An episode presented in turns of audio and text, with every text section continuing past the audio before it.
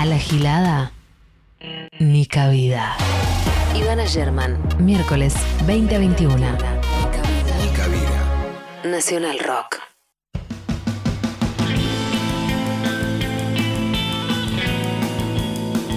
día de récord. Como que uno se va acostumbrando, ¿no? Nuevamente hay récord de muertes, como nos fuimos anestesiando de, eh, de una, una cantidad de personas que se contagian y que se mueren por día, ya como que nos anestesiamos incluso sobre el récord, pero esto no está yendo bien. 663 personas murieron hoy y eh, en base a la letalidad y la cantidad de contagios van a seguir así los próximos días. Así que no es que uno esté con el ánimo que dice vamos a cagarnos de risa. No es, no es que uno esté así. Eh, pero es lo mínimo que hay que mencionar respecto de, de la actualidad de hoy. Eh, de todas formas, por supuesto, no es un programa sobre la pandemia esto, aunque a veces nos atraviesa, es, eh, bueno, es el espacio de género de Radio Nacional Rock. Hoy es 5 de mayo, quiere decir que empezó el mes de la visibilización de la menstruación, lo que es una contradicción en sí mismo en el concepto porque se trata de visibilizar precisamente el concepto mientras tratamos de que la menstruación nunca bajo ningún concepto, por ningún motivo, se vea. Así vivimos desde muy, muy chicas. De hecho, así nos sorprendemos muchas veces cuando aparece y con cómo es, de eh, por lo poco que se habla y que se sabe. Eh, yo hace 22 años que me hice la cuenta. Eh, y si bien hablar del tema es un poco más sencillo, ahora no estoy del todo cómoda en este momento. No estoy del todo cómoda, pero es un poco más sencillo que antes, no fue siempre así. De todas formas, de solo pensarme manchada en público o por una compresa de algún tipo usada en una casa donde no hay tacho en el baño y tener que preguntar y decir y explicitar, ya me quiero morir.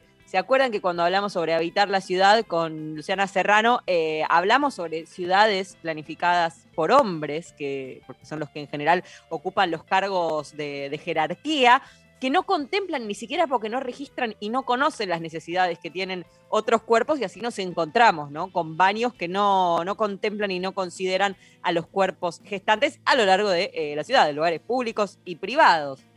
Eh, por todo lo fisiológico, todo lo que sea fisiológico, nosotras nos tenemos que tapar, no nos puede pasar. Siempre tersas, suaves, pulcras, sin excreciones ni secreciones de ningún tipo. A lo sumo unas lágrimas. Lágrimas puede ser porque son transparentes, límpidas, no huelen, no, se ven. Entonces, eso podemos. Pero los chabones, yo, esto es un testimonio verídico. Ayer en Twitter vi pasar un tweet sobre un grupo de WhatsApp todo de hombres en el que se mandan exclusivamente pedos. Son audios de tres segundos, todos con pedos. Si mandan cualquier otra cosa que no sea un pedo, lo sacan de grupo. Porque la potestad sobre la fisiología es eh, de, de los hombres, sobre todo sobre la fisiología pública. Nosotras no tenemos tal cosa, al parecer. Eh, y además de- del mandato, del tabú, de las publicidades históricas de toallitas con líquido azul con las que crecimos, de las metáforas de esas que en los anales de la historia, trajiste las entradas, eh, de los pantalones blancos impolutos en plena menstruación que nos lo venden como horizonte para comprar tal producto, vas a poder tener este pantalón blanco impoluto. Está eh, la culpa que nos metemos nosotras mismas. A la mañana hablábamos con, con Lali Rombola, que produce este ciclo, sobre eh, contradicciones ¿no? que tenemos. Tomás anticonceptivos, mala, mala tu relación con tu cuerpo. No te gusta la copa menstrual, mala, no te relacionás con tu sangre. Como que hemos ido creando nosotras mismas una suerte de, presión sobre nosotras eh, para tener determinados comportamientos en la gestión o en la relación con la menstruación y hay como un bien y un mal.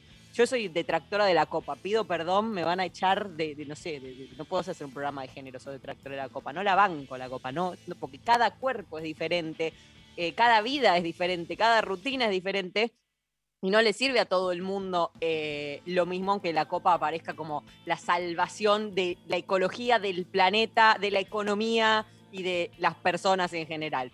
Em, como si nosotras y nosotros igual, les menstruantes, podríamos decir, eligiéramos que esto pase todos los meses. No hay una elección que se, de, que se nos dé vuelta todo el cuerpo y cada tres, cuatro semanas digamos, che, puede ser que tenga una enfermedad terminal, ¿por qué estoy tan rara? Y unos días después entendés, esto me- o sea, yo este fin de semana casi voy a la guardia eh, y tenés que estar 40 años con eso. Eso es lo que tenés que gestionar. Algunas podemos porque tenemos eh, ya ni no sé si decir nuestros privilegios, porque realmente poder comprar productos de gestión menstrual es precisamente lo que está en debate, tiene que ser un derecho, no un privilegio. Pero al haber tantas carencias, terminamos resultando privilegiadas las que nos podemos garantizar toallitas, tampones, algodón, compresas, copas, lo que sea que usemos, sin que genere una crisis enorme de nuestras vidas. Vamos a la farmacia y las compramos. Pero para algunas familias con varias mujeres en edad reproductiva, adquirir productos de gestión menstrual puede representar una proporción muy, muy grande del ingreso mensual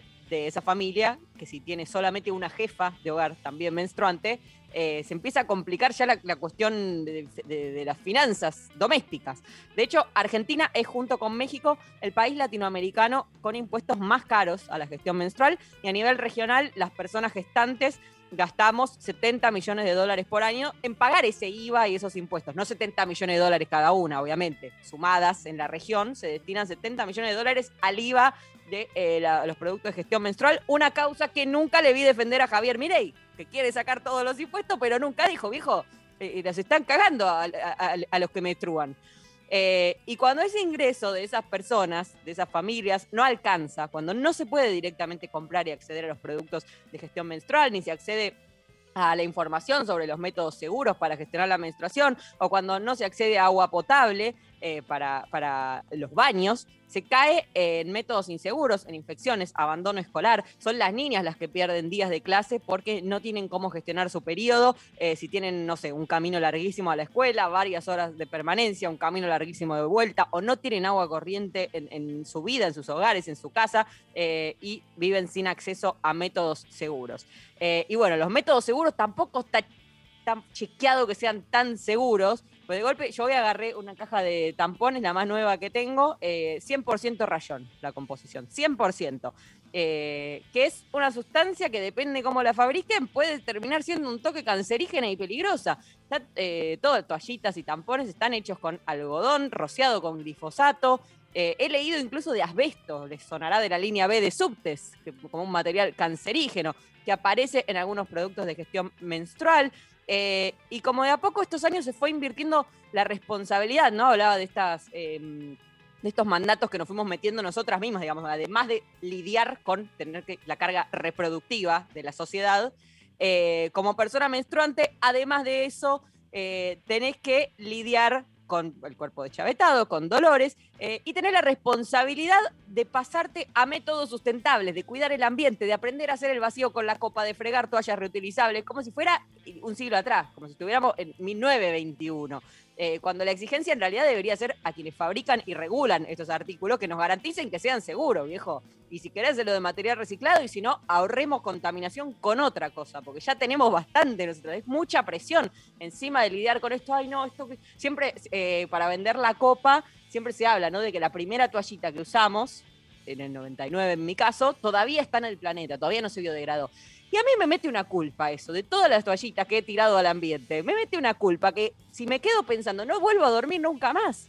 ¿Y qué iba a hacer? Yo tenía que gestionar eso. Eso es también, ¿no? Como una, cosa que hay que romper. Eh, las empresas, las grandes empresas deberían eh, proveer o lugares de reciclado o, eh, dudo que eso se pueda reciclar, ¿no? Pero digamos, proveerse de materiales más seguros. Es, a ellos, ¿no? A los que tenemos que pedir y a los estados, en todo caso, ¿no? Que nosotras hagamos milagros. Por no hablar de que todo el sistema de residuos, nosotros tiramos esto que es un residuo patógeno con la basura normal. No entiendo cómo no hay una situación obligatoria de separación como hay en los hospitales de residuos patógenos, porque eso es, pero faltan muchísimas décadas para eso. Eh, y nosotras y nosotros, les menstruantes, tenemos bastante con gestionar todo esto, no menos de 500 veces a lo largo de nuestras vidas. Es un montonazo. Eh, hay una organización, hablamos hace unas semanas con Flor Tundis, que es economía feminista, que es la, por lo menos la primera que yo escuché desde hace más de cinco años hablar de esto, de gestión menstrual, de justicia menstrual. Eh, empezaron a medir, eso es tan importante, medir, porque si vos medís el costo que tiene algo, cuánto representa el salario, cuántas niñas abandonan la escuela, cuántos días del año, eh, podés plantear políticas públicas. Si no tenés ni idea, no lo podés hacer. Así que eh, hablamos con la Barbie científica, la conocerán de las redes, forma parte también de Economía Feminista y es quien lleva adelante la eh, campaña Menstruación. La escuchamos. Mi nombre es Agostina Mileo, soy comunicadora científica y desde 2017 coordino la campaña Menstruación en Economía Feminista. Nosotras empezamos esta campaña estructurándola alrededor de tres reclamos, que son la quita del IVA para los productos de gestión menstrual, su provisión gratuita en espacios comunitarios como escuelas, cárceles, universidades, comedores, hospitales y además la promoción de investigación y la socialización de datos al respecto que permitan tomar decisiones tanto públicas como privadas. Entendíamos que estos eran pasos fundamentales para alcanzar la justicia menstrual, en tanto la dificultad de acceso a productos de gestión menstrual repercute directamente en el ejercicio de derechos. Por ejemplo, hay personas que como no tienen para comprar productos adecuados que contengan el sangrado, terminan faltando a la escuela o a su trabajo usando productos inadecuados que eh, les causan infecciones o problemas de salud. Además de que, bueno, la fabricación de estos productos en muchos casos depende del desmonte de selva nativa y eso es una cuestión que nos atañe a todos por la soberanía de nuestros recursos naturales. Entonces, estructuramos esta campaña mostrando estas cuestiones, generando indicadores, datos, haciendo investigación para mostrar que la menstruación también es un factor de desigualdad. Hemos logrado al momento que ya haya provincias y municipios que sancionaron leyes de provisión gratuita, pero entendemos que esto es el principio para la obtención de la justicia menstrual. ¿Por qué? Porque bueno, nosotras las feministas venimos señalando desde hace tiempo que muchas veces los instrumentos institucionales responden a lógicas de mercado o a lógicas sexistas. Entonces creemos que estas leyes tienen que ser instrumentadas en territorio por sus propias beneficiarias, que tienen que ser las comunidades quienes decidan qué productos quieren, cómo, cuándo, que puedan eh, distribuirlos entre sus propias redes y no que sea el Estado con sus instrumentos quien decida estas cuestiones. Así que bueno, ese es el próximo paso, que sería algo así como valorizar todo el conocimiento que produjimos en todo este tiempo desde los territorios, trabajando en talleres, trabajando en comunidades, para que justamente estas leyes y estos instrumentos puedan implementarse de forma justa y equitativa.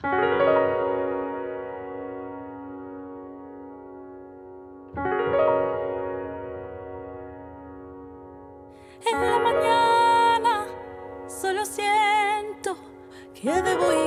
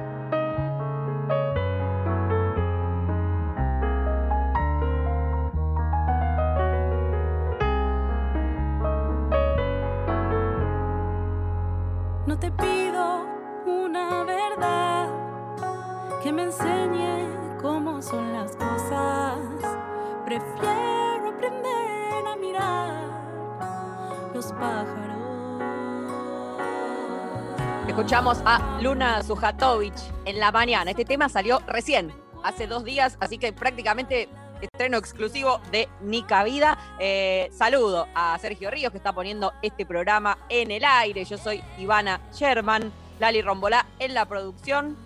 Tenemos un teléfono 11 39 39 8888. Ahí se mandan mensajes de WhatsApp. No es que se llama y se dejan un mensaje en un contestador, porque capaz no sabemos quién está escuchando. 11 39 39 8888 hasta las 9 de la noche, Nica Vida. Nica Vida. Miércoles hasta las 21 por Nacional Rock. Deseo. Devenir. Luchas. Luchas y desvelos. Radio. Escucha. A la escucha. Escucha. Escucha. 93. 937. Nacional Rock. De chico supe que no era hijo biológico de quienes me criaron. Durante años no hice nada con eso. Ya de grande, Vanina, mi compañera, me dijo que podía ser hijo de desaparecidos. Pero algo me frenaba. La culpa, el miedo. Luego nacieron mis hijas y pensé que no podía dejarles algo como esto sin resolver. Y me animé a dar el paso.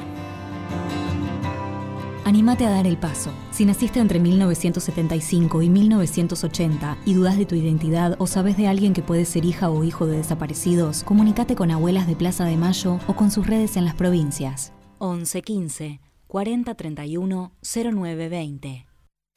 ¿Qué llevas en el pecho? Remeras rockeras. ¿Todavía se siguen escuchando?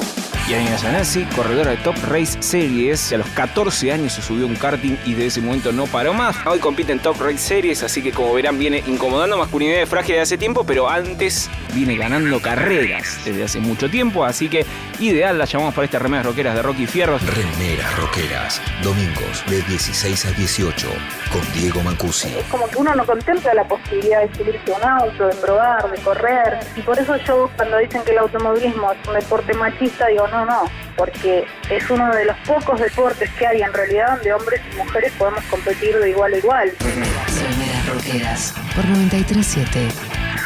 Nacional Rock. Hace la tuya.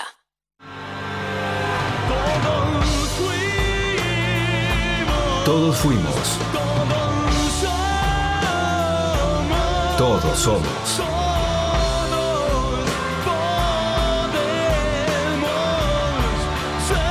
Todos podemos ser. ¿Sabías que el cinturón de seguridad debe pasar siempre por encima de la clavícula, del esternón y de la cadera? Nunca sobre el estómago ni sobre el cuello. El cinturón de seguridad salva vidas. Úsalo. Soy Diego Molina de Conduciendo Conciencia para Nacional Rock. Dos vidas salvaré, menos que lamentar. Yo me comprometo con la vida. Un estado elevado de la palabra. Nirvana verbal. Pensamientos dando vueltas en el aire. A veces me deprimo, bro, pero sigo como Faculus Chernobyl porque la radio activo. Nirvana Verbal. Viernes de 21 a 0 con Facu Lozano. ¿Le gustó? Buena, cómo llega hasta el oído. El Sone festejó porque tengo mi sonido. Nirvana verbal. Por 937 Nacional Rock. Hacela Hace la tuya. tuya. 937. Mandanos tu WhatsApp 11 39 39 88 88. Nica Vida. El consumo irónico de Amalia Granata. Ivana Sherman. Miércoles de 20 a 21. 937 Nacional Rock.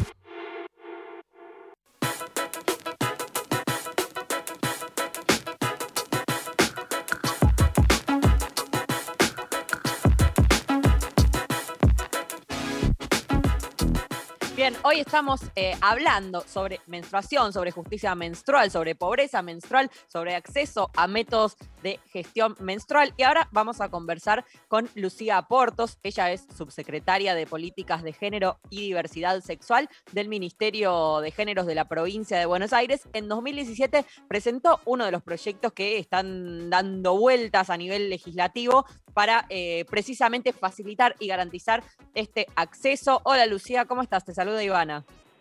Hola Ivana, ¿cómo estás? Buenas noches. ¿Cómo, cómo andas? Gracias por, por este rato. Eh, bueno, este mes es el de la visibilización de la menstruación y por eso queríamos empezar con esto, mayo. Eh, quería preguntarte primero si, si podemos pensar un mini mapeo de la situación, porque hay un montón de proyectos como muy locales, no sé por qué bien, no sé bien por qué es eh, siempre tan local la presentación, unos aprobados, otros no. ¿Cómo estamos de lejos de tener algún grado de justicia menstrual?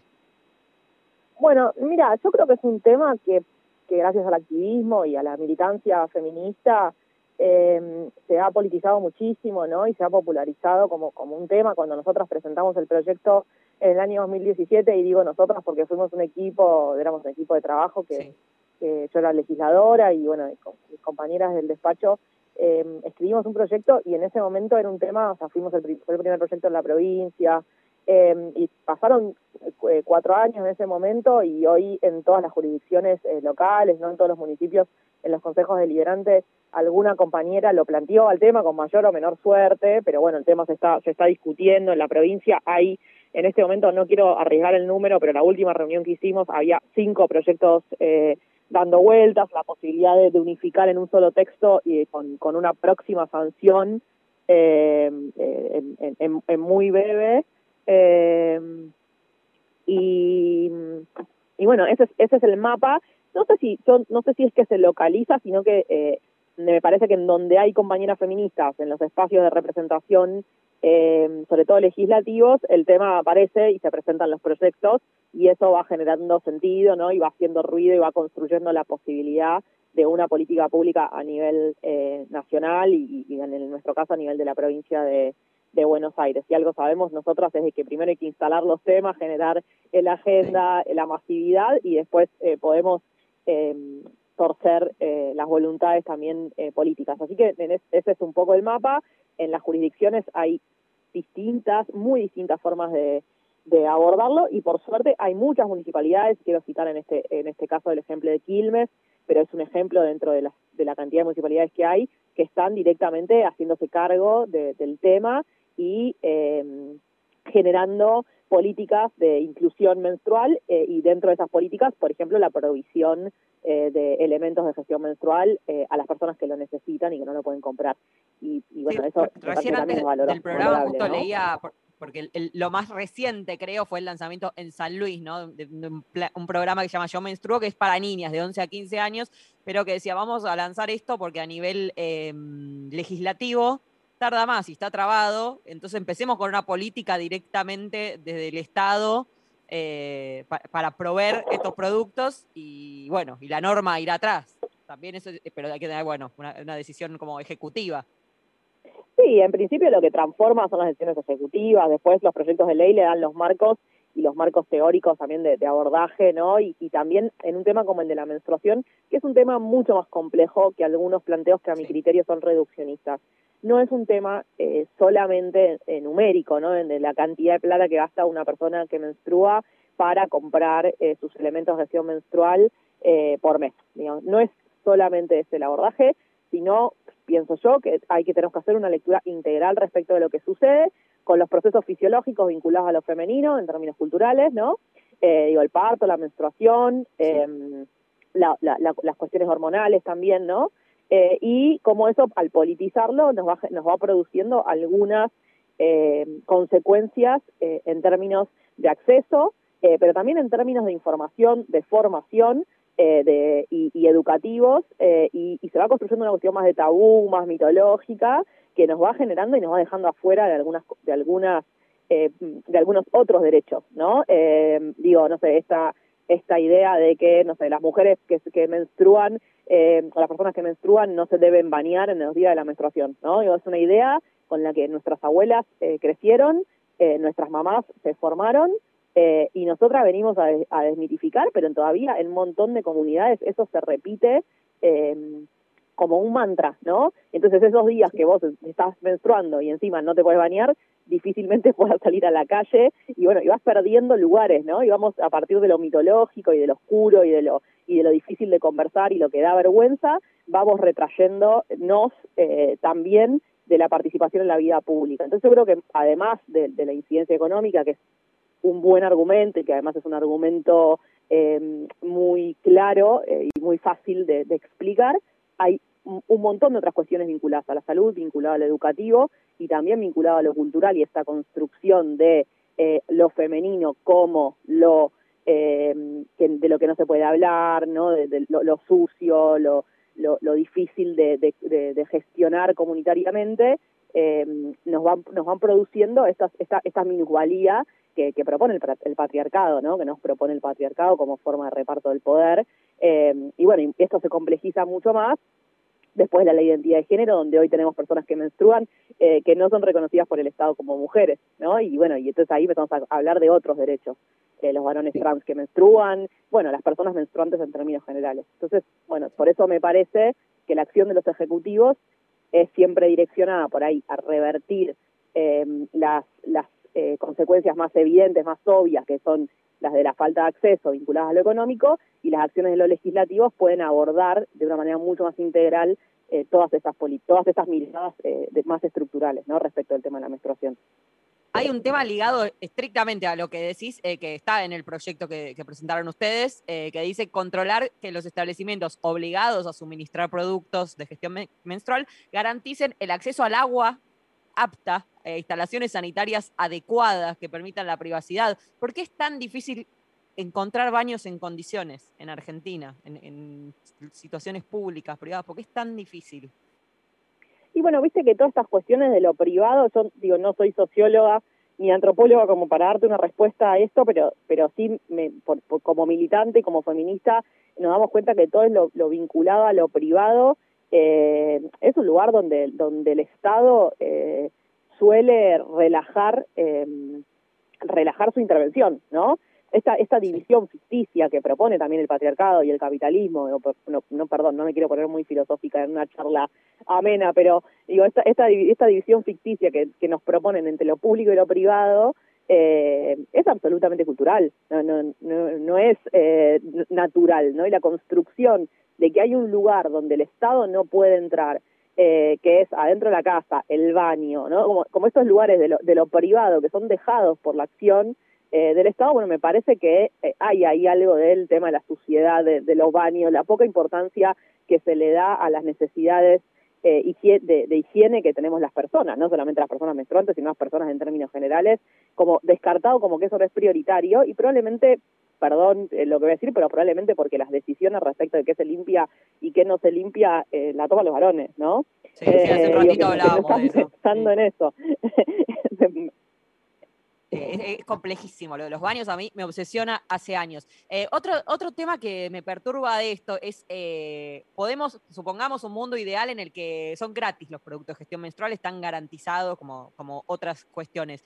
Eh, siguen siendo, en su mayoría y los más populares, muy perjudiciales para el cuerpo, o, o, por lo menos nos hacen correr riesgos y nos exponemos a sustancias que son medio peligrosas.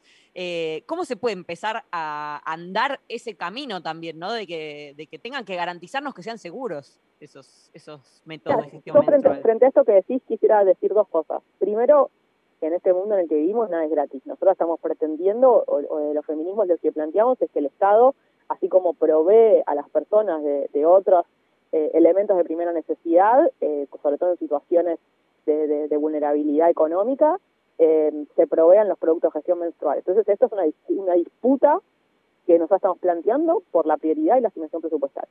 ¿no? Eso lo quiero decir porque nosotros desde los feminismos a veces hay alguna inocencia ¿no? respecto de que los temas que nosotros planteamos, bueno, si eso es una pavada. Bueno, no es una pavada, estamos discutiendo una her herramienta de control eh, y una herramienta de construcción de, del patriarcado como es la asignación presupuestaria de rec los recursos del Estado.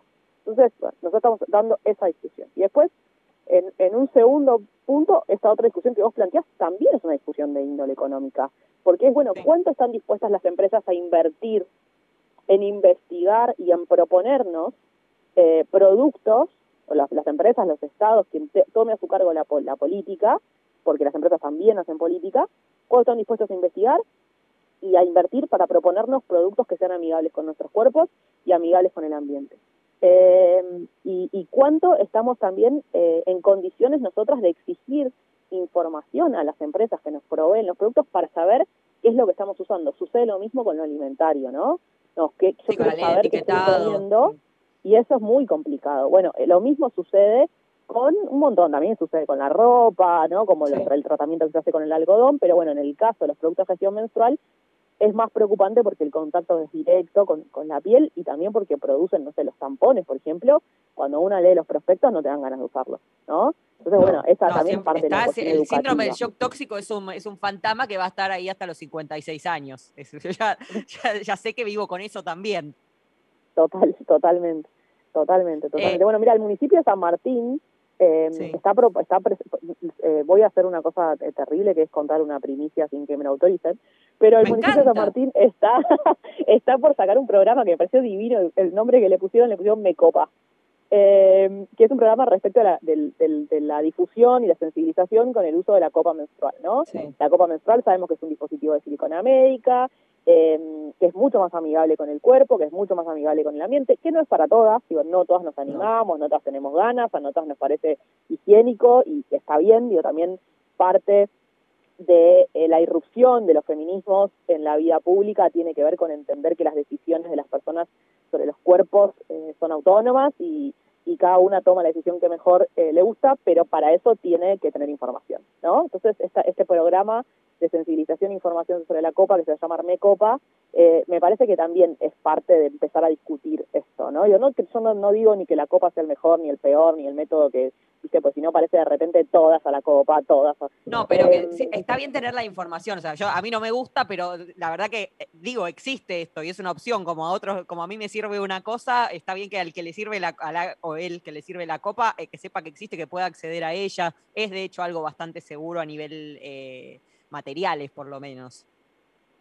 Eh, totalmente, y, bueno, y también nosotros tenemos que hacer un trabajo desde el Estado, eh, y esto eh, debería hacerlo el Estado Nacional, que es generar también algún grado de certificación respecto de, eh, todos estos productos, bueno, y, y tener información eh, respecto de lo que generan para los cuerpos, ¿no? Los cuerpos de las personas y sí que esa información sea difundida y con esa información se puedan tomar mejores informaciones, mejores decisiones.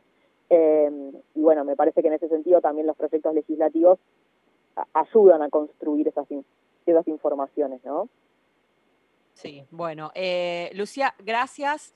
Eh, es mucho más que simplemente, la- bueno, eso, lo que hablamos hace un rato, que el acceso, que, bueno, conseguir o proveerse de las toallitas, aunque es, no, en principio la urgencia. Eh, seguimos hablando de esto y que, que haya más y más proyectos y más y más provisión. Sí, mira, en principio lo que yo creo es que eh, lo- la lucha de los feminismos es, eh, y de nuestros feminismos, ¿no? Los feminismos populares, los feminismos, eh, eh, a mí me decir el feminismo peronista, yo soy una feminista peronista, la lucha es porque el Estado no, no tenga eh, herramientas para desentenderse de nuestros temas como se ha hecho históricamente, ¿no? Los, los temas nuestros son temas eh, que interesan al Estado y que el Estado debe tomar y que debe enfrentar, eh, porque no son temas de lo privado, no son temas de, de- de- lo, de lo que no importa, eh, sino que son temas de- del, del 50 y pico por ciento eh, de la población y en este caso entonces hay una obligación, hay derechos humanos en juego y hay una obligación de dar respuestas con la menstruación y con todo el resto de los temas, entendiendo la integralidad de, de las políticas y la y también la estructural de las discriminaciones, ¿no? Y me parece que eso, eso es un poco el resumen de, de por qué es tan importante hablar de menstruación. Lo es. Gracias, Lucía, gracias por este No, rato. gracias a vos por el contacto. Un abrazo. Un beso enorme. Era Lucía Portos, subsecretaria de Políticas de Género y Diversidad Sexual del Ministerio de Géneros de la provincia de Buenos Aires. Ahora vamos a escuchar a Janis Joplin, Down on Me.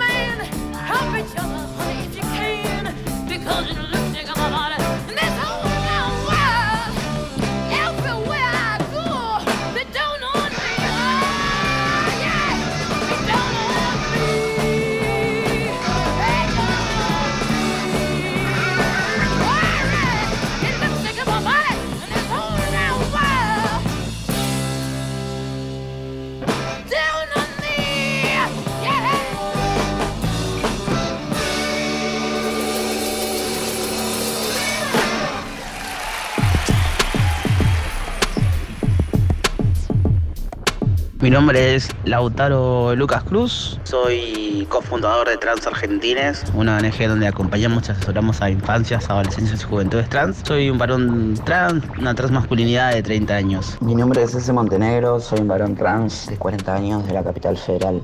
Mi nombre es Moshi, soy un chabón trans de 39 años, docente en ESI, profe de fútbol recreativo y parte del colectivo Fútbol Militante.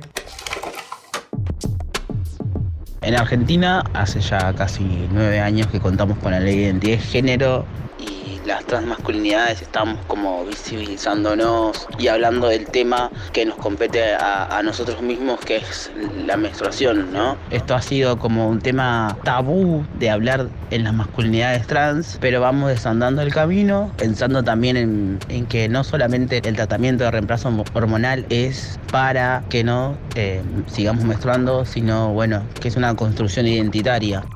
Creo que aún falta mucha visibilidad alrededor de cómo esta experiencia o esta, esta capacidad corporal que tenemos muchas personas. Creo que le falta un abordaje más integral, por momentos algunas miradas más críticas. Sé de varios proyectos que se están trabajando en la Cámara de Diputados para garantizar el acceso a los productos de gestión menstrual y que bueno, que tienen diferentes perspectivas, algunas en intersección con nuestras diferencias de género y el acceso a la salud, otras también con un enfoque más desde lo sostenible en términos ambientales.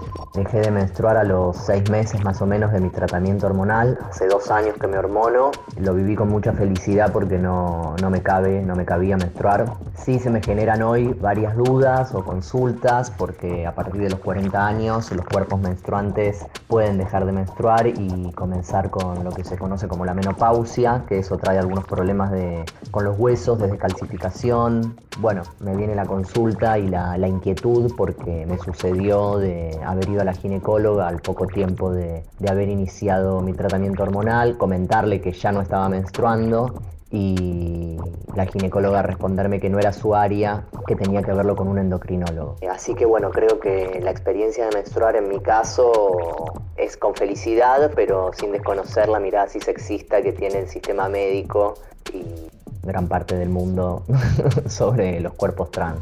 Yendo más a lo que cada persona siente, ¿no? En cuanto a, a, la menstruación, que no es algo cómodo, que es algo que en, cuando sucede también te marca como, bueno, naciste así, entonces cada tantos meses te viene esto, los dolores. Cuando vamos a algún ginecólogo o ginecóloga, explicarle esos dolores y explicarle que tal vez tenemos barba y estamos en tratamiento hormonal, pero nada, a veces seguimos menstruando también, ¿no? Un poco de la vergüenza que nos da decir, che, estoy acá por esto. Es importante que se retomen también esas experiencias, porque si uno lo piensa en términos de, la práctica en sí, es evidente que ser un varón ingresar a un baño dividido por género, digo que es algo muy instalado en nuestra cultura, a gestionar tu menstruación sigue siendo un problema, sigue siendo en muchos casos hasta una situación de riesgo. Por eso las masculinidades trans muchas veces nos enfrentamos con la violencia así sexista en los baños porque no se reconocen nuestros cuerpos como cuerpos con esa capacidad. Nica Vida por 937 Nacional Rock. La historia abre puertas al pasado. La ciencia abre puertas hacia el futuro. Pero solo una radio permite transportarnos a otras dimensiones.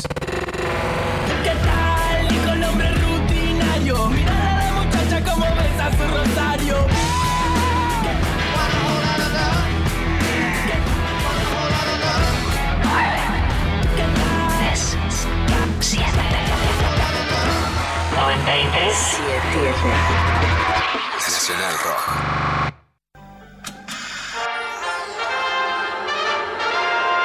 Esta segunda ola que como un tsunami japonés amenaza con llevarnos a todos puestos, tiene que ser detenida y no depende ni de los Avengers ni de ningún superhéroe de Hollywood, que siempre terminan salvando al mundo en las películas, pero en la vida real se terminan encanutando las vacunas. No, esto depende de cada uno, una y une. Así que a tomar distancia con el barbijo bien puesto y las manos lavadas. 937 Nacional Rock. Hacé la tuya. Hacé la tuya, pero no hagas cualquiera. Termina el día lejos de casa. Estamos en la luna. No, a mí me gusta que tenga la vírgula. Cuando vos estabas aprendiendo a escribir y te tocaba escribir algo con ñ, no era una fiesta ponerle sombrerito a la N, era como, "Ah, sí, toda mi vida justifica este momento. Poner-". Sí, es verdad que cuando uno le enseñan a escribir es como una letra jodona. Tiene como decoración. Un viaje por la música y la imaginación. Y la imaginación. Estamos en la luna. La vírgula la tenía más larga la Emi, señora. momentos Acá vírgula es otra cosa, ¿viste? Cuando uno es medio que decís, uh, este es un vírgulo, que es, es como Virgo. Lo usan acá en la luna los pibes, así que también hay que hablar como ellos. De lunes a jueves, de 21 a 0. Con Frankie Landon, Grisel D'Angelo y Agustín Camisa. Estamos en la luna. Estamos en la luna. Por 937 Nacional Rock. Hace la tuya. 937. Estamos en Facebook. Nacional Rock 937. A esos viejos vinagres. Ni cabida. Ivana Sherman, miércoles, de 20 a 21. 937. Nacional Rock.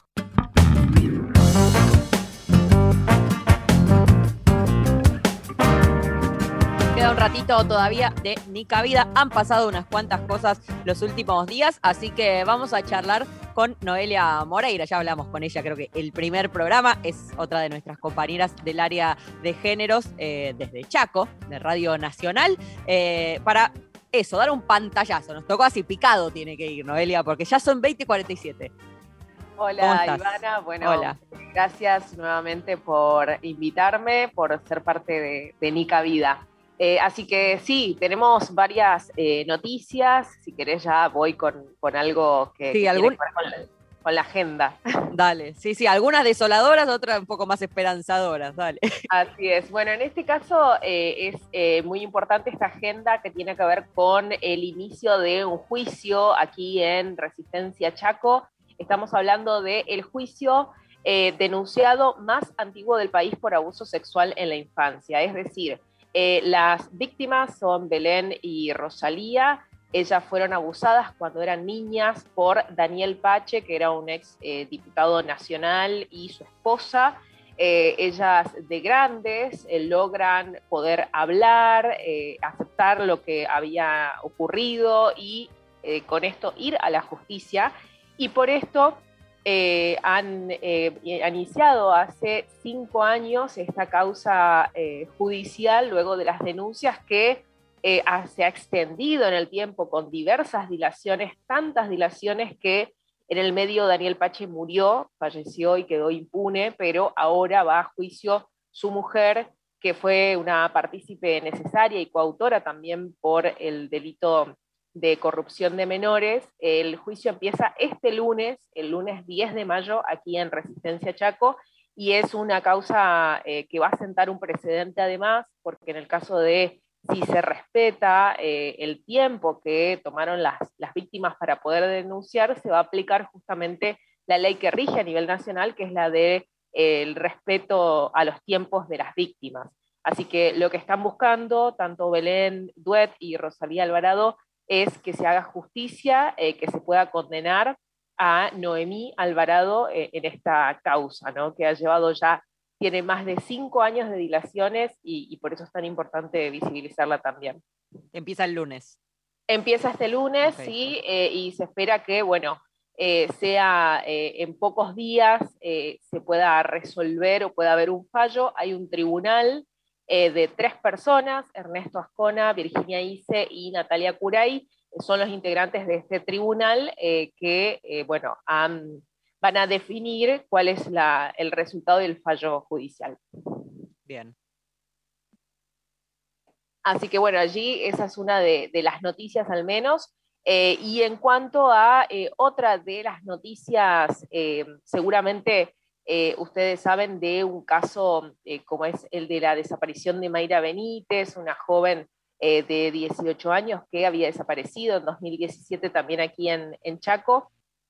Habían entregado en ese proceso en, en el que también hay personas condenadas por el asesinato de Mayra Benítez, aunque no se habían encontrado los restos, hace unos años, en 2019, entregan los restos a la madre diciendo que eran de Mayra Benítez y finalmente ahora se comprobó, ella lo dijo desde un principio, Antonia, la mamá, que esos restos no eran de ella, eh, y Eran efectivamente, eh, claro, eh, exactamente, y efectivamente eso se comprobó ahora que no le pertenecían a Mayra Benítez y por tanto están continuando también con la, todo el, el- el tema judicial y también la denuncia a los peritos que firmaron que esos restos eran de Mayra, ¿no? Sí, efectivamente eran de, de un hombre.